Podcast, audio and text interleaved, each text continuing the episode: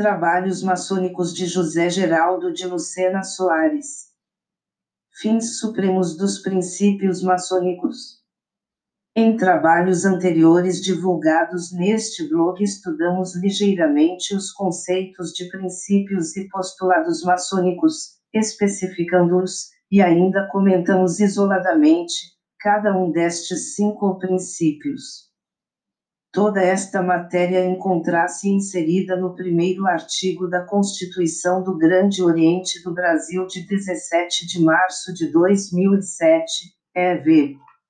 Apenas para relembrar o leitor, podemos observar que este primeiro artigo da Constituição do Grande Oriente do Brasil é composto de cinco princípios três fins saprimos e 14 cultivos ou recomendações abrangendo praticamente toda a substância da ordem cuja fonte é o Código Landmarks. Sobre os landmarks dissertamos e foram também divulgados neste blog. Nesta oportunidade examinaremos rapidamente esses fins saprimos liberdade, igualdade e fraternidade do dispositivo constitucional aludido e que abrangem todos os cinco princípios enunciados e comentados.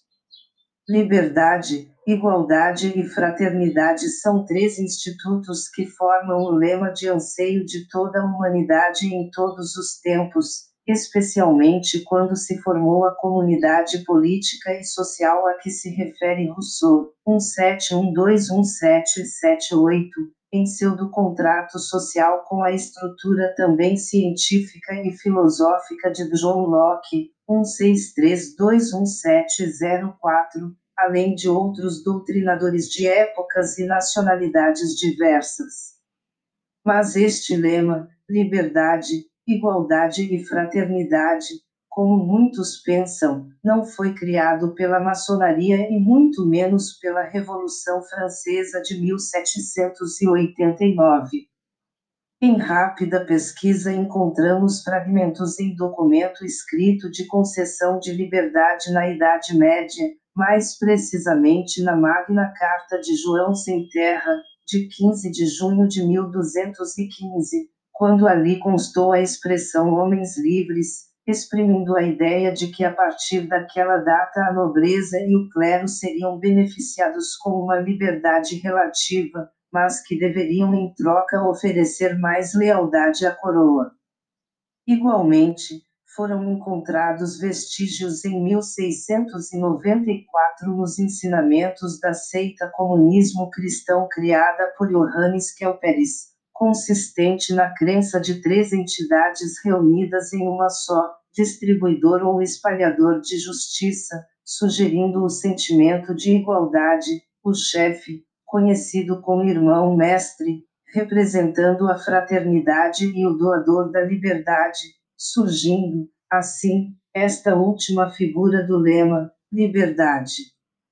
Na verdade, o lema da Revolução Francesa de 1789 era Liberté, égalité ou la mort, liberdade, igualdade ou a morte.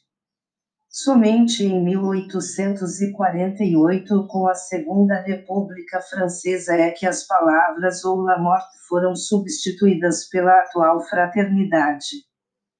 Foi aí que a maçonaria francesa passou a usar esse lema completo e alterado liberdade, igualdade e fraternidade e como suas lojas influenciaram as demais na Europa, que espalhou-se pelo mundo a pseudo-ideia de autoria maçônica. Por outro lado, e a título de ilustração histórica, o pensamento de três entidades em uma só, da seita comunismo cristão, foi inspirado no dogma do mistério da Santíssima Trindade do cristianismo romano, debatido no Concílio de Nicéia e no ano 325 DC, E.V. convocado pelo imperador Constantino. Ficou deliberado naquela assembleia que Jesus foi gerado de Deus e dele faz parte juntamente com o Espírito Santo. Formou-se o dogma, assim, do mistério da Santíssima Trindade descrito na oração Credo até hoje rezada, Pai, Filho e Espírito Santo.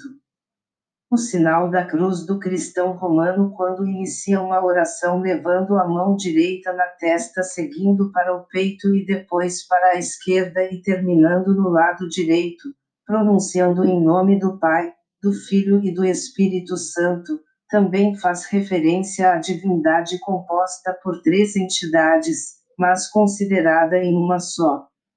Retornando ao assunto que é objeto deste trabalho, a liberdade a que se refere a sublime ordem é também aquele ideal que consiste em fazer ou deixar de fazer alguma coisa nos limites da lei.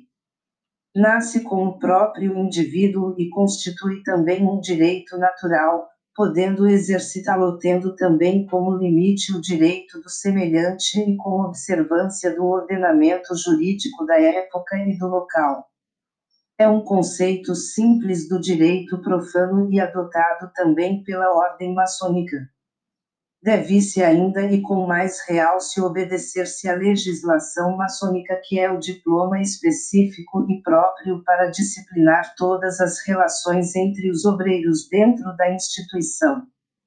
Todavia, tratando-se de liberdade no âmbito maçônico exige-se algo mais, ou como doutrinava o saudoso irmão José Castellani, Maçonaria e Astrologia é de Madras 1997 páginas 150, o cultivo da busca da verdade, realizando esforços para trilhar o caminho da virtude, dominando os vícios, os hábitos negativos e as paixões destrutivas. A igualdade, por sua vez, deve ser entendida em tratar desigualmente as pessoas desiguais na medida dessas desigualdades, como ensinava o grande Rui Barbosa. Esta igualdade é de ser aceita como relativa, pois o sentido é de que todos os obreiros são tratados no mesmo nível em princípio, mas guardadas as diferenças que nos marcam. Quem comete um erro e dele faz seu meio de vida deve ser apenado em maior extensão que o outro incidente da mesma ilicitude, mas que tem passado normal e caminha espontaneamente para uma vida honesta e social. O tema de liberdade é complexo e se presta a várias interpretações e por mais que se escreva jamais esgotará o assunto. O vigésimo segundo artigo do Código Landmarks de Mac versa sobre a igualdade absoluta dos obreiros no interior da loja sem distinções de prerrogativas profanas, de privilégios, que a sociedade confere. A maçonaria a todos nivela nas reuniões maçônicas. Todavia, o vocábulo igualdade deve ser entendido como semelhança para o tratamento operar-se uniforme para todos, guardadas as diferenças pessoais, especialmente a hierárquica. A maçonaria possui sua própria hierarquia e um aprendiz tem seu assento no lugar próprio nas sessões, enquanto outro obreiro de grau mais avançado possui mais liberdade de escolher dentro de sua também limitação, posição diferenciada. É a hermenêutica que se faz deste preceito. A fraternidade, último instituto do lema, é a marca da ordem maçônica. É o sentimento que governa o coração de todo o obreiro e inspirado no amor despido de interesse, voltado para a tolerância e caridade, sempre pronto a ajudar o próximo na medida do possível, respeitando o ordenamento jurídico profano e também maçônico. Complementa a liberdade e igualdade, oferecendo a imagem de bondade material e espiritual que somente engrandece o maçom e a maçonaria lembra a fraternidade que todos emanam da mesma fonte o GADU e que aqui estamos neste planeta Terra de passagem para evoluirmos espiritualmente até o dia da chamada para o Or. Esta singela explanação finda uma série de rápidos comentários sobre os principais temas contidos nos artigos 1 e 2 da atual Constituição do Grande Oriente do Brasil. Oportunamente trataremos de outros assuntos maçônicos. Autor: Irmão José Geraldo de Lucena Soares. membro da loja Fraternidade Judiciária 3614 Grande Oriente do Brasil. Mestre instalado, grau 33 do rito escocês antigo e aceito.